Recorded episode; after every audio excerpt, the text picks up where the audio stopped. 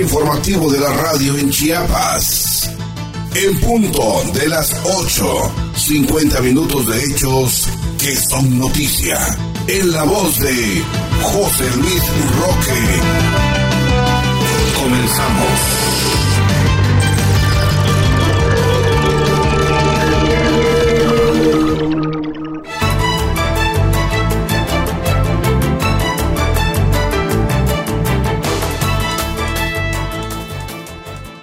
Gracias por sintonizarnos en este viernes 8 de julio del año 2022. Estamos transmitiendo desde los estudios de En Punto de las 8, desde la capital de Chiapas, Tuxtla Gutiérrez. Nos encontramos a 22 grados Celsius, parcialmente despejado. Y en el ámbito informativo, tal como se lo habíamos anunciado, Andrés Manuel López Obrador estará en Chiapas y será recibido por el gobernador de esta entidad, Rutilio Escandón Cadenas. Rutilio Escandón y Luisa María Alcalde evalúan avance de la nueva reforma laboral en Chiapas. Entrega el gobernador de Chiapas recursos del Fondo de Apoyo a la Economía de las Mujeres. Con certeza y disciplina se manejan recursos públicos, dice Javier Jiménez, secretario de Hacienda, Chiapas. Realiza la Secretaría de Educación primera exposición de escuelas preparatorias agropecuarias del Estado. Firman convenio de colaboración el Colegio de Bachilleres de Chiapas y el Ayuntamiento de San Lucas. Allá en la Ciudad de México, el responsable del Instituto de Ciencia, Tecnología e Innovación gestiona ampliación de Internet para todos. El DIF Chiapas convoca a parejas en unión libre a casarse en bodas colectivas de manera gratuita. Se intensifican acciones en todo el estado para el control del dengue. Adán Augusto, el favorito de Andrés Manuel López Obrador. Con esto y más aquí en En Punto de las 8. Bienvenidos, muy buenos días. Está usted escuchando En Punto de las 8.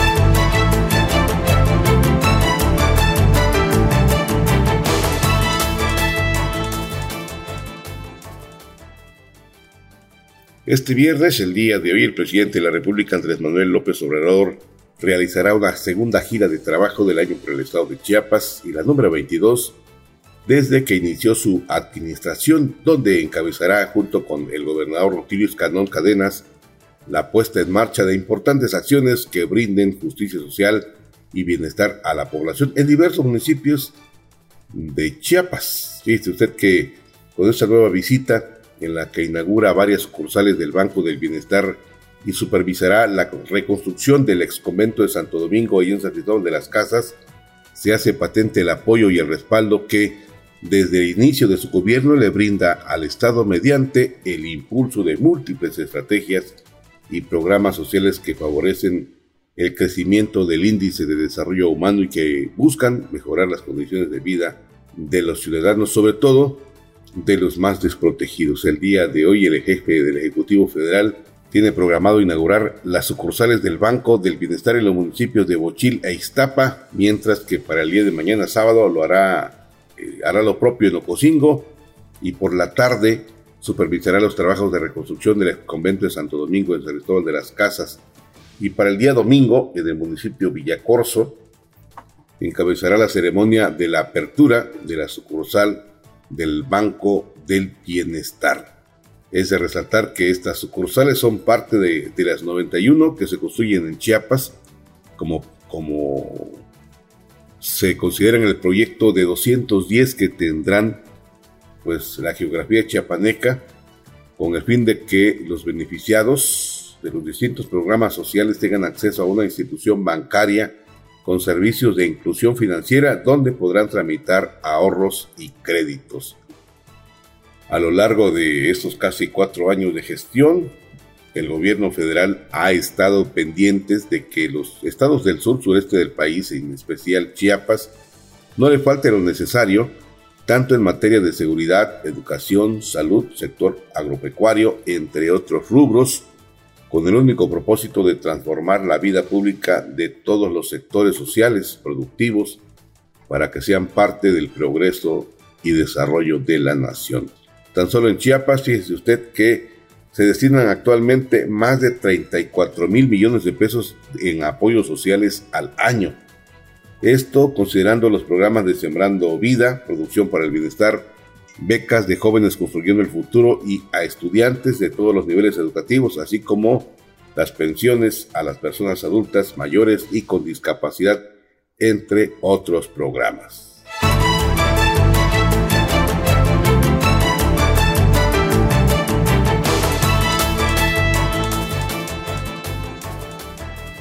El día de ayer en Palacio de Gobierno, el gobernador Rutilio Escandón Cadenas y la secretaria de Trabajo y Previsión Social, Luisa María Alcalde Luján, encabezaron la reunión de trabajo sobre la implementación de la reforma laboral en Chiapas, donde analizaron y evaluaron avances de las nuevas instituciones laborales en la entidad. Durante este encuentro, donde se contó con la presencia del secretario de Economía y del Trabajo, Carlos Alberto Salazar Estrada, el mandatario refrendó el respaldo del gobierno de Chiapas para fortalecer estas acciones en materia laboral, sobre todo en el rubro de la conciliación. Refirió que se hará hasta lo imposible pues, para contar con los recursos que permitan implementar los juzgados especializados en Tuxtla Gutiérrez y en Palenque, y en este último municipio, también un centro de conciliación Escandón destacó que es fundamental que los trabajadores y empleadores cuenten con una atención eficaz en la resolución de conflictos, por lo que apuntó, se debe dejar estos juzgados centros conciliadores en manos de personas que reúnan un perfil adecuado para dichas funciones con las características de experiencia y honestidad. Por su parte, alcalde Luján reconoció las acciones que pues se han retomado desde el gobierno de Chiapas y confió en su crecimiento para reforzar todo lo concerniente al tema laboral, al tiempo de resaltar que la Secretaría del Trabajo y Previsión Social busca apoyar y consolidar algunas áreas de oportunidad al Estado. En ese sentido, se informó que esta reforma está dividida en tres etapas. Subrayó que el objetivo de esta presentación es mostrar los avances de las nuevas instituciones laborales en Chiapas a fin de hacer una comparación para saber en qué está bien y en qué mejorar en las siguientes etapas. En esta reunión estuvieron presentes el titular del Poder Judicial del Estado, Juan Oscar Trinidad Palacios, el director general del Centro de Federal de Conciliación y Registro Laboral, Alfredo Domínguez Marrufo, el titular de la Unidad de Enlace de la Reforma del Sistema de Justicia Laboral, Esteban Martínez Mejía, y la directora del Centro de Conciliación Laboral del Estado de Chiapas, Sandra Edith Gutiérrez Ochoa.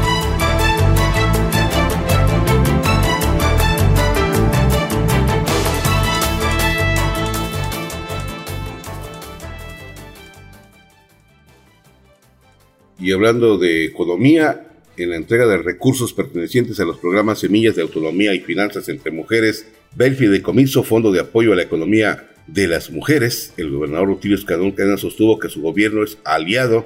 a las féminas, por ello abonan a la igualdad, al fortalecimiento de las capacidades productivas y de emprendimiento, así como de la autonomía económica a fin de garantizar pues, el bienestar y una mejor calidad de vida. Desde la explanada del Palacio de Gobierno, el mandatario subrayó que los apoyos seguirán aumentando con el objetivo de que cada vez más mujeres sean beneficiadas, pues se ha comprobado que la participación femenina en los diferentes ámbitos de la sociedad es fundamental para alcanzar un estado de bienestar, avanzar en el progreso y contribuir al crecimiento del índice de desarrollo humano de los pueblos y de las comunidades del Estado. En este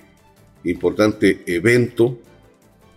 se beneficiaron eh, pues dentro del programa Semillas de Autonomía Blanca Estela Maza López de Berriozábal, quien agradeció los apoyos y dijo que esto le permitirá su economía y el bienestar familiar. En tanto, la beneficiaria del programa Finanzas entre Mujeres, María Teresa Ferrer Magaña de Tuxtla Gutiérrez, señaló que estos apoyos son una herramienta que les ayudará a fortalecer sus negocios y a salir adelante. Fíjese usted que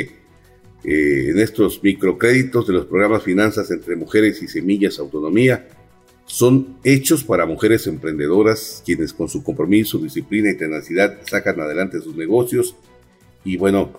En este caso se entregaron 119 apoyos a 119 mujeres de los municipios de Tuxtla Gutiérrez, Cintalapa, Suchiapa y Berriozábal. En este evento estuvieron presentes el alcalde de Berriozábal, Jorge Arturo Acero Gómez, Celcin Esmeralda García Alonso, en representación de la secretaria de Igualdad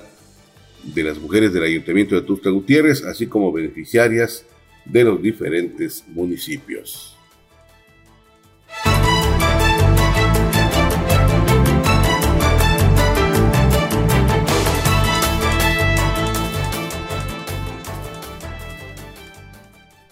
En la mesa de seguridad que se realizan todos los días por las mañanas allá en Palacio de Gobierno, el gobernador Rutilio Escandón Cadenas informó que Chiapas se encuentra en plena temporada de lluvias y debido a esto y al fenómeno de la niña,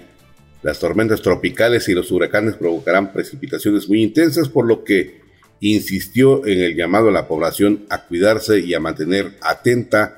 a las recomendaciones de protección civil con el fin de evitar situaciones de riesgo y proteger la integridad y el patrimonio de las familias. Rutilio Escandón exhortó a extremar precauciones, alejarse de los ríos, arroyos y montañas, porque las lluvias pueden provocar inundaciones y deslaves.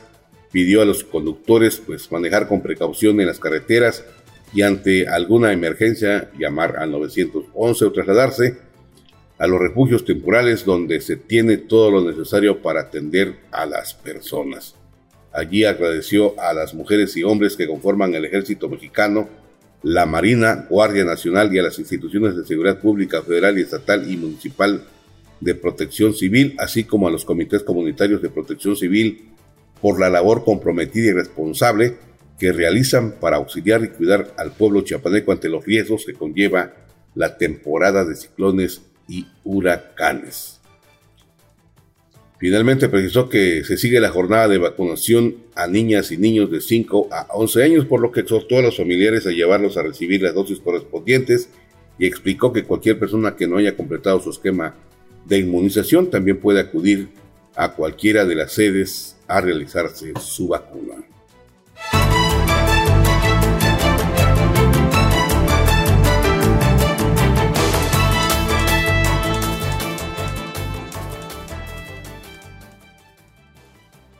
Y hablando de otros aspectos, en entrevista el secretario de Hacienda, Javier Jiménez Jiménez, afirmó que con el manejo correcto y transparente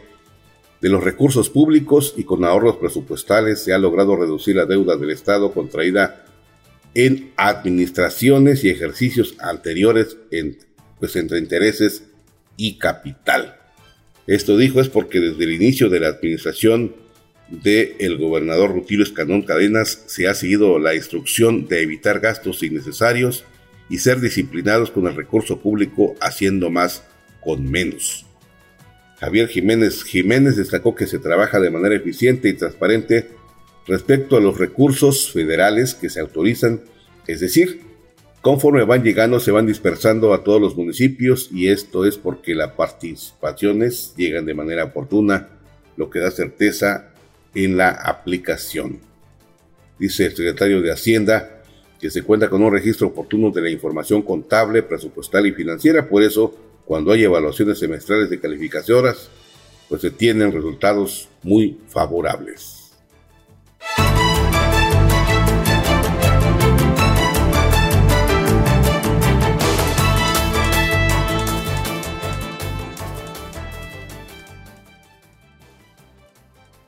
Y en otros aspectos, permítame comentarle que la Secretaría de Educación, a través de su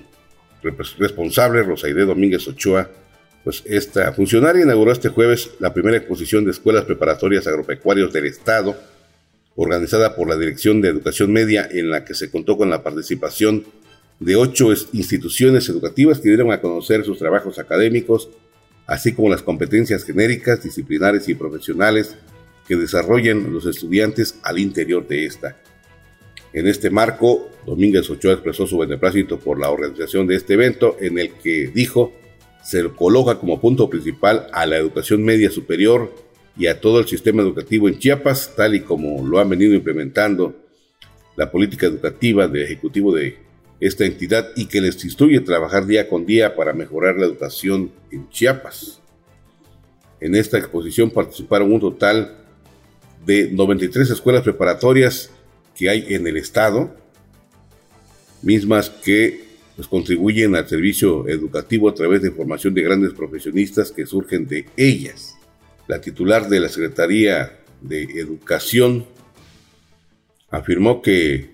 donde la actividad es preponderantemente agrícola, es muy importante tener fortalecidas a las preparatorias de corte agropecuario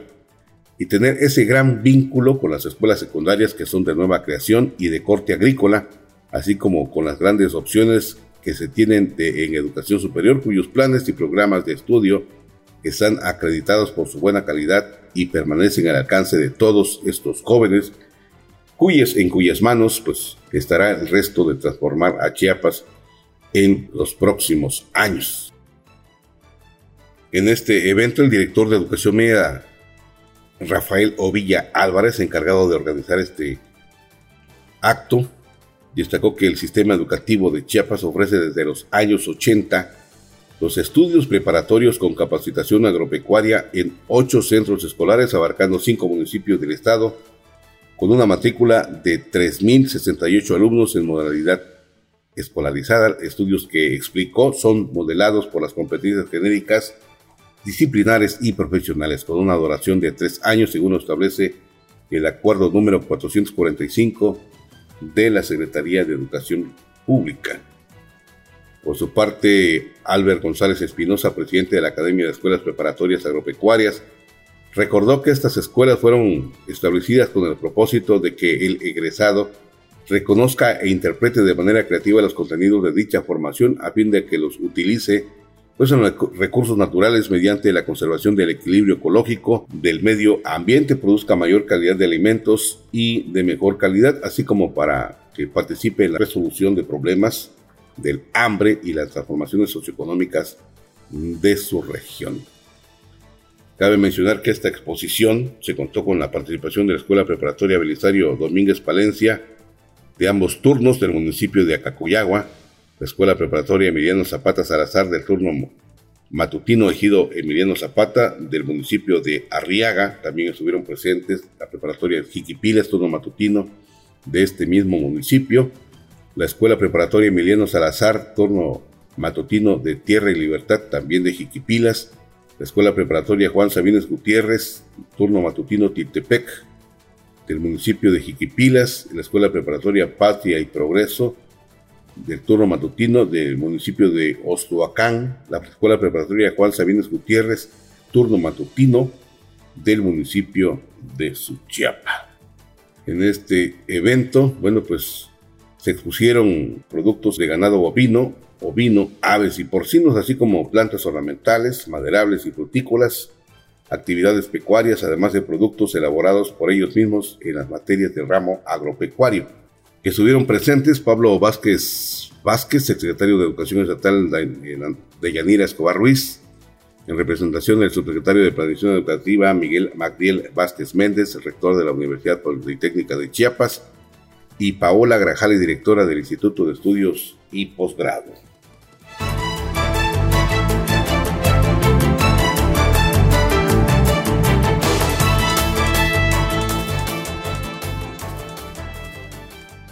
Y en el mismo ámbito educativo, el Colegio de Bachilleres de Chiapas signó convenio de colaboración con el Ayuntamiento de San Lucas con el compromiso entre ambas instituciones de aportar a la educación de estudiantes de este municipio. Jorge Escandón Hernández, director general del COVACH, agradeció la colaboración del edil Noé Alejandro Suárez por contribuir al proyecto educativo de esa institución, brindando oportunidades a los jóvenes covachenses a que con infraestructura de calidad logren alcanzar sus sueños y posteriormente lograr una carrera profesional. En este mismo marco, Jorge Luis Escandón Hernández anunció que el plantel 92 San Lucas será la sede para que la Universidad Autónoma de Chiapas dé cobijo a los próximos alumnos que deseen cursar sus estudios universitarios con ocho carreras, las cuales cursarán en tres años y otras más en cuatro años y medio, puntualizó. Por último, el alcalde de Noé, Alejandro Suárez, dio a conocer la compra de una antena satelital que será una herramienta útil de Internet con una capacidad de 250 megabytes para dar inicio con la operatividad de la universidad a distancia, beneficiando a la población estudiantil de San Lucas.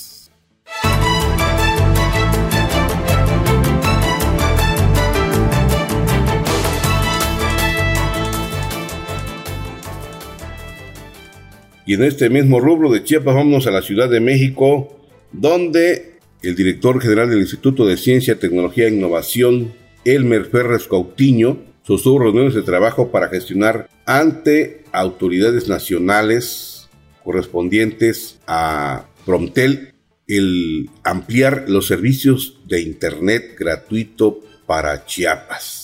El titular de esa institución de tecnología e innovación se reunió por separado con María de Lourdes Cos Hernández, directora general del organismo promotor de inversiones en telecomunicaciones, la Promtel, y David Pantoja Meléndez, Telecomunicaciones Internet para Todos, así como funcionarios de American Tower para que en una segunda etapa la estrategia Internet para Todos llegue a más zonas de Chiapas. Hermel Perras Cautiño recalcó que, la, que pues, todas estas acciones son instrucciones del gobernador del estado para impulsar proyectos tecnológicos que provean de servicio de banda ancha a comunidades de Chiapas que actualmente se encuentran sin este servicio. El titular del ICTI señaló que actualmente se están redoblando esfuerzos técnicos y humanos, lo que ha permitido que hoy escuelas de nivel básico, medio y superior ya tengan conexión a Internet de forma ilimitada y gratuita y se continúa trabajando para seguir instalando equipos en las zonas asignadas en la primera etapa. Es un hecho histórico para los chapanecos en el mes de abril se firmó un convenio de colaboración entre los gobiernos federal y estatal para implementar la estrategia digital que contempla la instalación y distribución de equipos tecnológicos que brinden Internet gratuito e ilimitado a escuelas, centros de salud, hospitales y sitios públicos.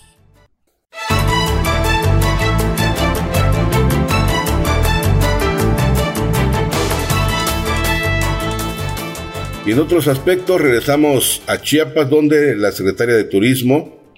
Catina de la Vega Grajales, visitó el centro ecoturístico El Corralito en, en el municipio Chuc,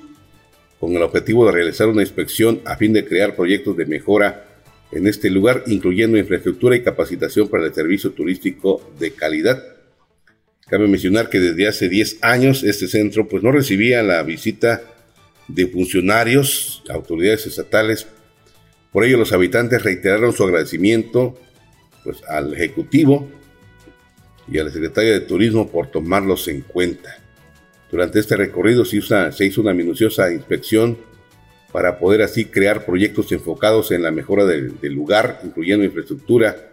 y capacitación al personal de este lugar. Ante los miembros de la comunidad, la titular y secretaria de Turismo expuso el modelo óptimo de atención al turista, además de reafirmar su compromiso de seguir trabajando para una pues, mejora y el desarrollo turístico de Chiapas. En el recorrido estuvieron presentes el presidente concejal de Ochuc, Luis Santis Gómez, en compañía de la diputada Cecilia López Sánchez.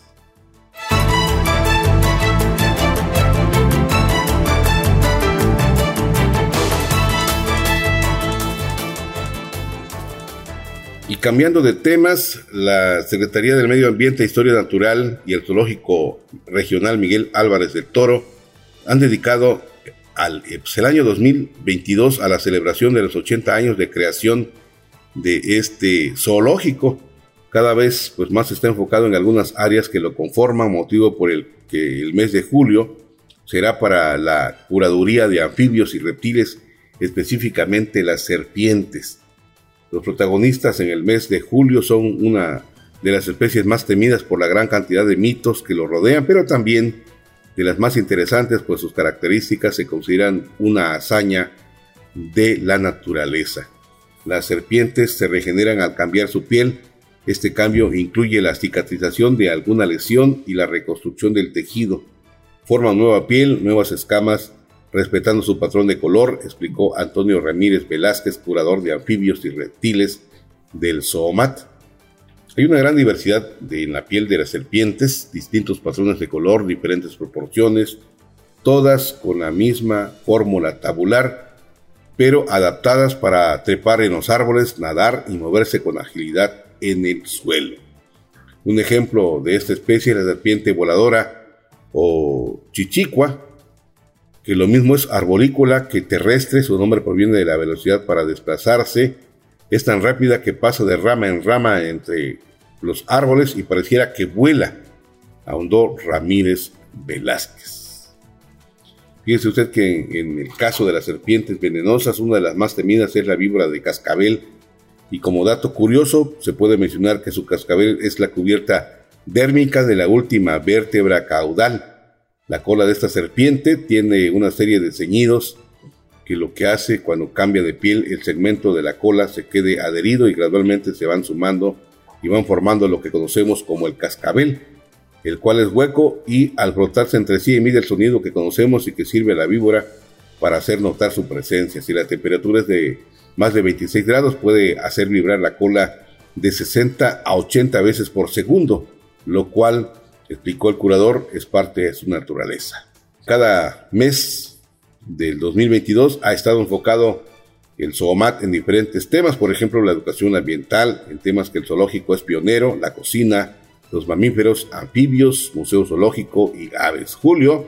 es el mes de la serpiente, con lo que se continuarán los festejos por los 80 años de creación del ZOOMAT como centro de conservación, investigación y reproducción de la fauna silvestre de Chiapas.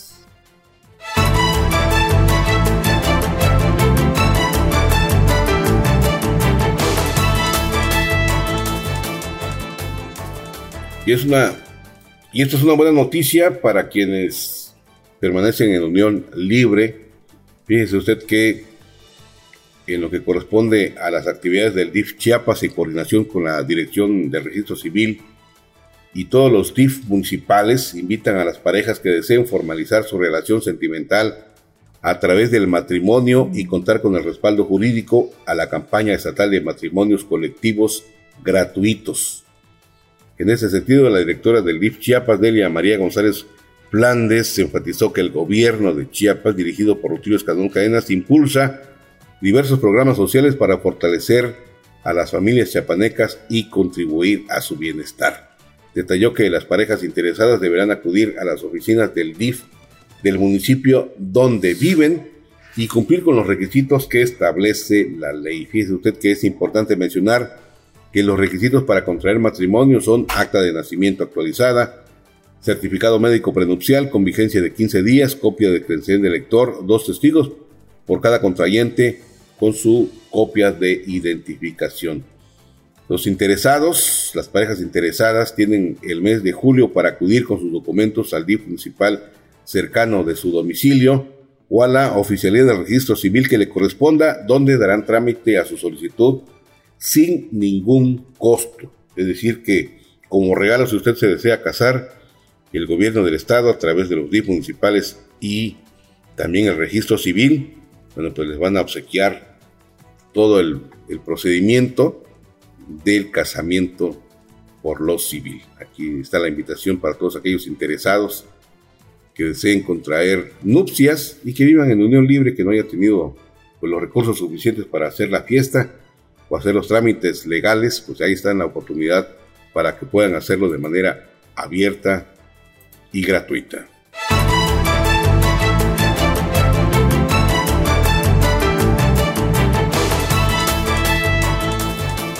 Y hablando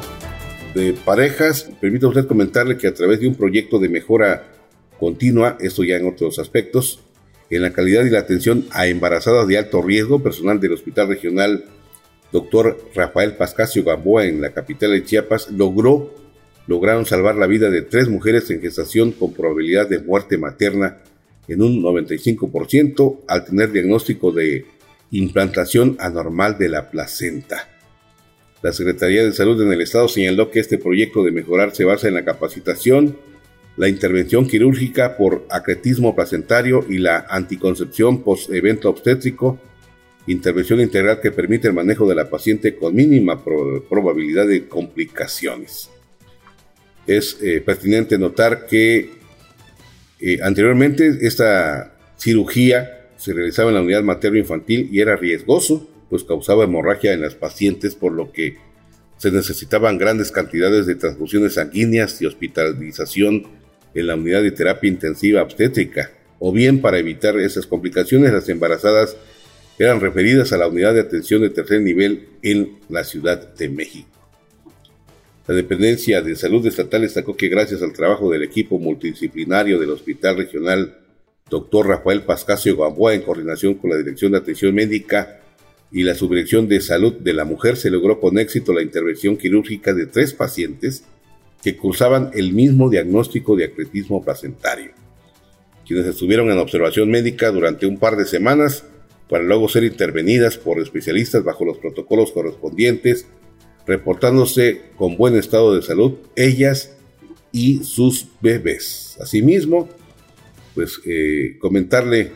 que la Secretaría de Salud hace énfasis en la importancia de que toda mujer debe llevar su control prenatal y seguir las indicaciones del médico, así como atender un método de planificación familiar post-evento obstétrico, debido a que uno de los factores del acretismo placentario es que se presenta en edades extremas de la vida, es decir, en menores de edad de embarazo o en mayores, o en menores, dice acá la información, de 40 años, o bien en pocos espacios entre tiempo de un hijo a otro. Es preciso mencionar que estas mejoras continuas se realizan también en hospitales materno-infantil de San Cristóbal de las Casas y Comitán de Domínguez y que estas acciones se contribuye a la reducción de la mortalidad materna y los traslados emergentes a hospitales de tercer nivel de atención fuera de la entidad, garantizando con esto pues una mejor atención del binomio madre-hijo. Excelente pues intervención por los médicos y por este trabajo multidisciplinario que realizan la Secretaría de Salud en Chiapas.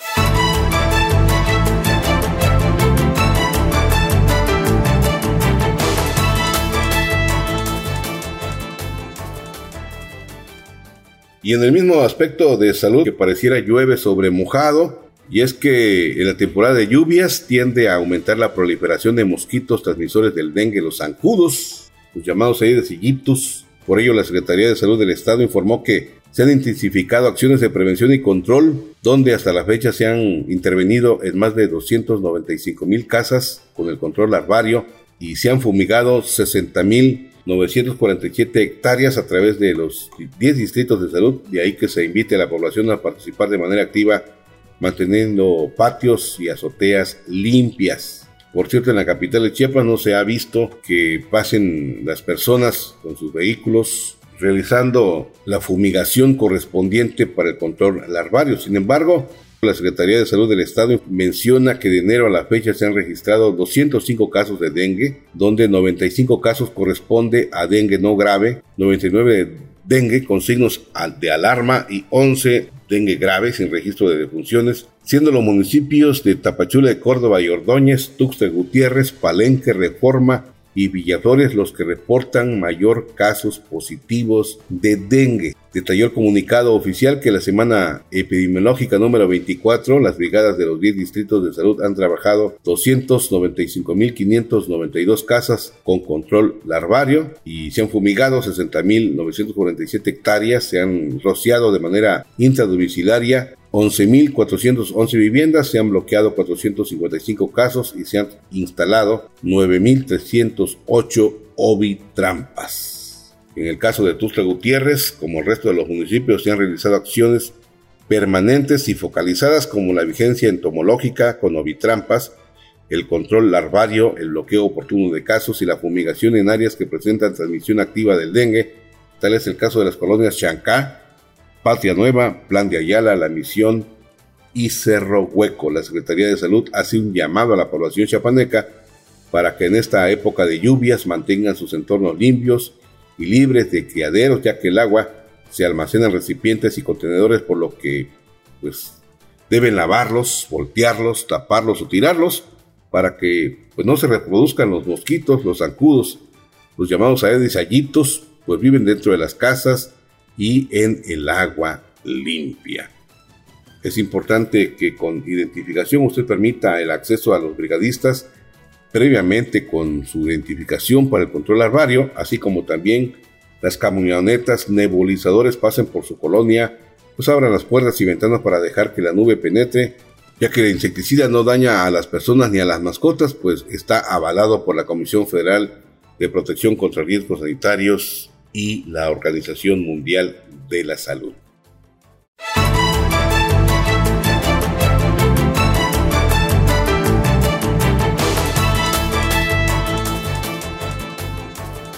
Y ya que estamos hablando de salud, la Secretaría de Salud en el estado de Chiapas informó que 45 casos nuevos se reportaron de COVID en las últimas 24 horas en los municipios de Tuxtla Gutiérrez con 24 casos, Tapachula de Córdoba y Ordóñez con 12,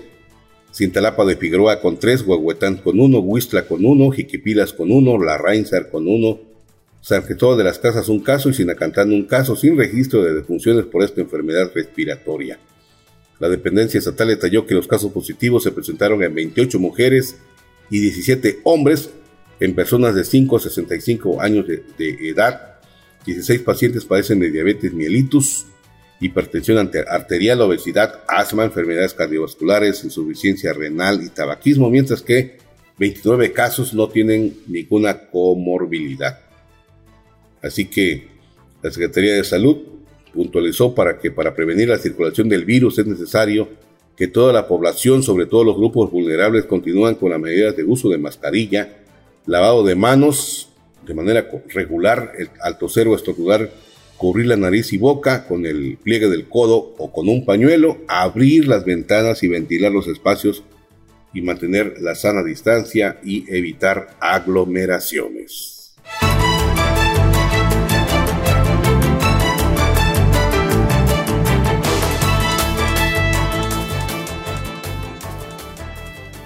Y en la noticia nacional, permítame usted comentarle que Adán Augusto López Hernández es el presidenciable favorito del mandatario federal Andrés Manuel López Obrador. Así lo ha manifestado de manera indirecta en distintos eventos públicos sin que lo diga abiertamente por las posibles reacciones del Instituto Nacional Electoral. Por ejemplo, en abril, ante más de 200 diputados y diputadas federales de Morena y de partidos de coalición, pues el presidente Andrés Manuel literalmente lo destapó como presidenciable. En mayo, en las elecciones eh, a gobernador en Oaxaca, el exgobernador tabasqueño fue recibido con algarabía y muestras de cariño por un de oaxaqueños quienes le manifestaron su respaldo nombrándolo presidente. En junio de este mismo año, personas civiles manifestaron su respaldo al maestro en ciencias políticas Adán Augusto López a través de lonas instaladas en vehículos que circularon por las calles de Nuevo León y Veracruz con la leyenda Adán Va y fotografías grandes con Andrés Manuel como presidenciable para el 2024. Es importante recordar que el mandatario federal ha reconocido el trabajo profesional y honesto de Adán Augusto, quien le ayuda mucho en materia de conciliaciones y acuerdos con legisladores, gobernadores, organismos autónomos, lo cual agradece porque es una pieza clave para cumplir con los grandes objetivos de la cuarta transformación.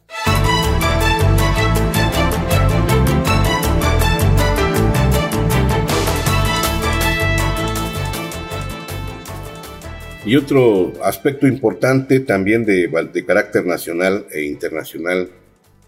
es que después de varios meses de estar solicitando apoyo económico, el nadador Héctor Milán Rat Solís pues va rumbo a Barbados con la selección mexicana de nadadores titular en su categoría. Va a nadar 500 y 100 mm, metros mariposa, 50 y 100 metros libres allá en España le costó mucho a este muchacho reunir el recurso, puesto que en, la Secretaría de la Juventud o el Indeporte en Chiapas, pues no, no contó con el apoyo correspondiente. Le dijeron que, que no tenían ese recurso, así que si quería asistir lo haría de manera personal y se puso a buscar a través de los diferentes medios, medios de comunicación, sectores privados, sectores públicos, pues la famosa vaquita para que este joven pudiera realizar sus sueños allá en España, en Barbados, y por fin lograron obtener el recurso gracias también a sus patrocinadores que eh, confiaron, están confiando en él. Este joven es estudiante de la preparatoria Descartes en Tuxtla Gutiérrez y va con su entrenador ya como integrante de la selección nacional de triatlones allá a Barbados. Felicidades al chapaneco Héctor Milán Rat Solís. Primer plano. los más sobresalientes de México. Politólogos señalaron que el anuncio del titular de la Unidad de Inteligencia Financiera sobre la investigación del expresidente Enrique Peña Nieto es una cortina de humo ante el evidente pacto de impunidad entre él y el presidente Andrés Manuel López Obrador, pero también podría tratarse de una cortina de humo y un circo mediático desde Palacio Nacional con claros fines electorales con cara al 2023 y 2024. El doctor y diputado Héctor Jaime Ramírez confirmó a El Universal la renuncia del secretario del Consejo de Salubridad General, José Ignacio Santos, el pasado miércoles 6 de julio. Detalló que al parecer fueron diferencias con las autoridades de la Secretaría de Salud las que orillaron a la renuncia del doctor José Ignacio Santos, ya que resaltó que el Consejo requiere autonomía.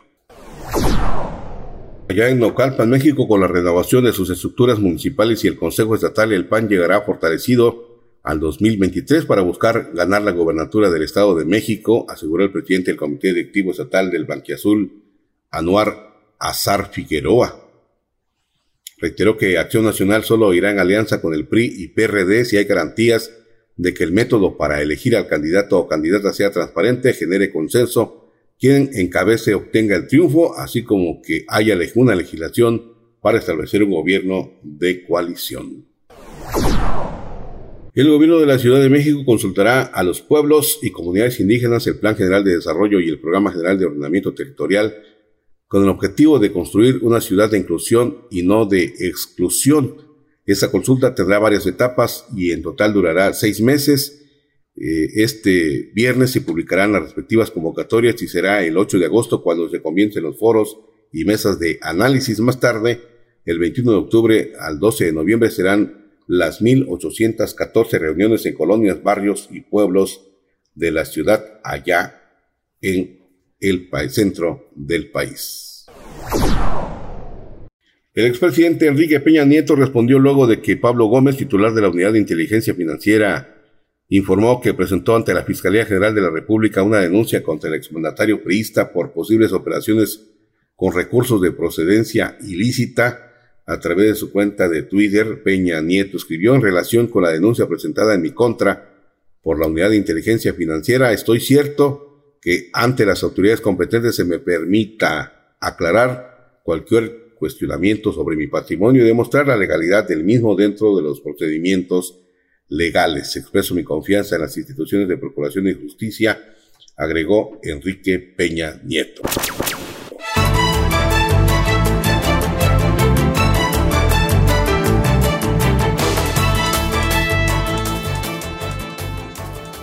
En el ámbito internacional,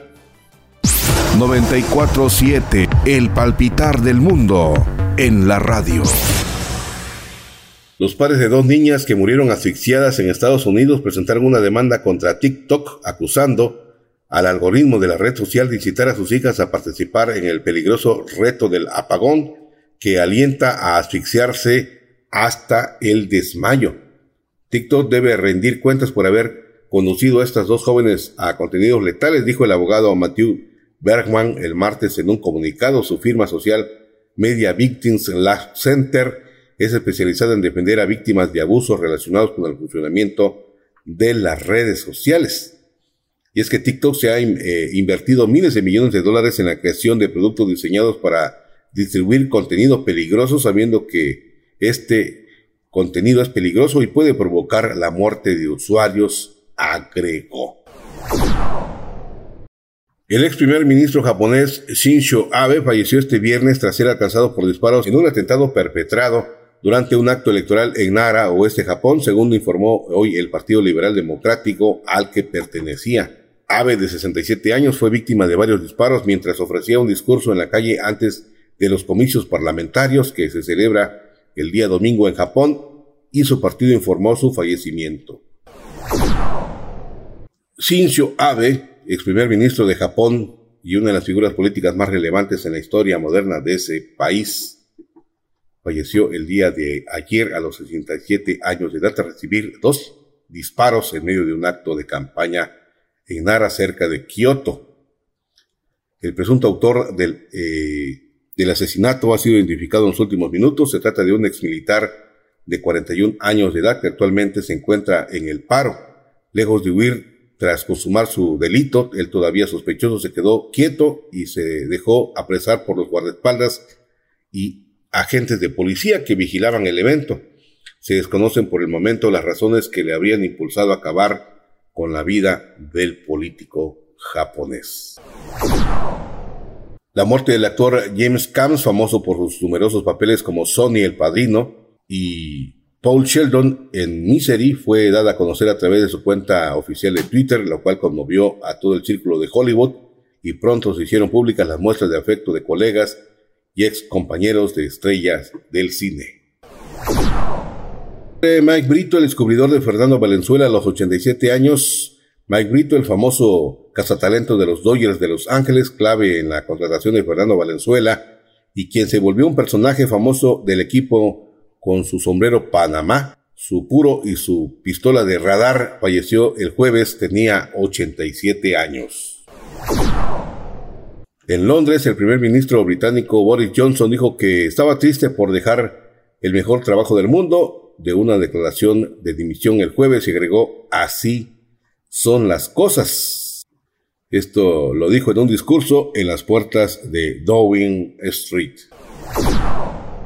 Estados Unidos y Canadá pusieron en la mesa de discusiones con México el tema de la política energética que se implementa en el país en el marco de las reuniones con motivo de los dos años del TECMEC.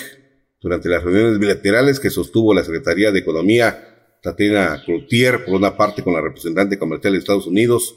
Catherine Tai, y por otra parte la ministra de Pequeñas Empresas, Promoción de Exportaciones y Comercio Internacional de Canadá, Marineg. El tema en común fue la política energética de México.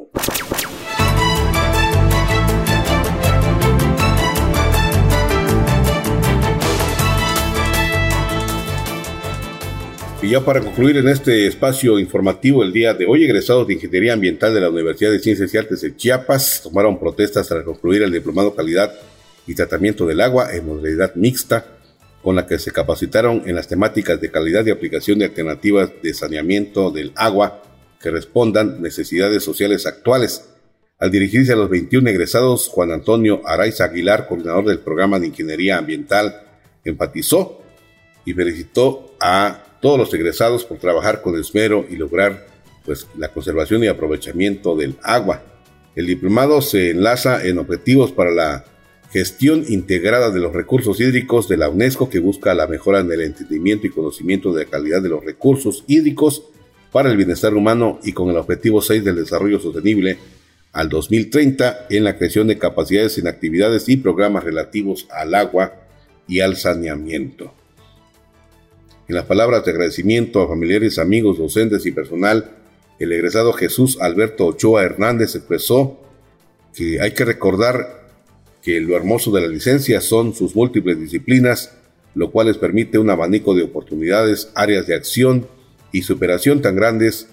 como las de su propia imaginación. Bajo la coordinación de Magali González Hilerio, fungieron como instructores del diplomado Rebeca Isabel Martínez Salinas, Hugo Alejandro Nájera Aguilar, Carlos Manuel García Lara y Cecilia Fabiola de Jesús Velasco Ortiz, todos con nivel académico de doctorado. Bueno, pues nos vamos. Gracias por su amable atención en este espacio de noticias. José Luis Roque le agradece mucho su atención y nos escuchamos en la siguiente entrega. Hasta la próxima. Usted ha quedado informado. Por esta ocasión es todo. Le invitamos a sintonizarnos en nuestra siguiente emisión, en punto de las 8.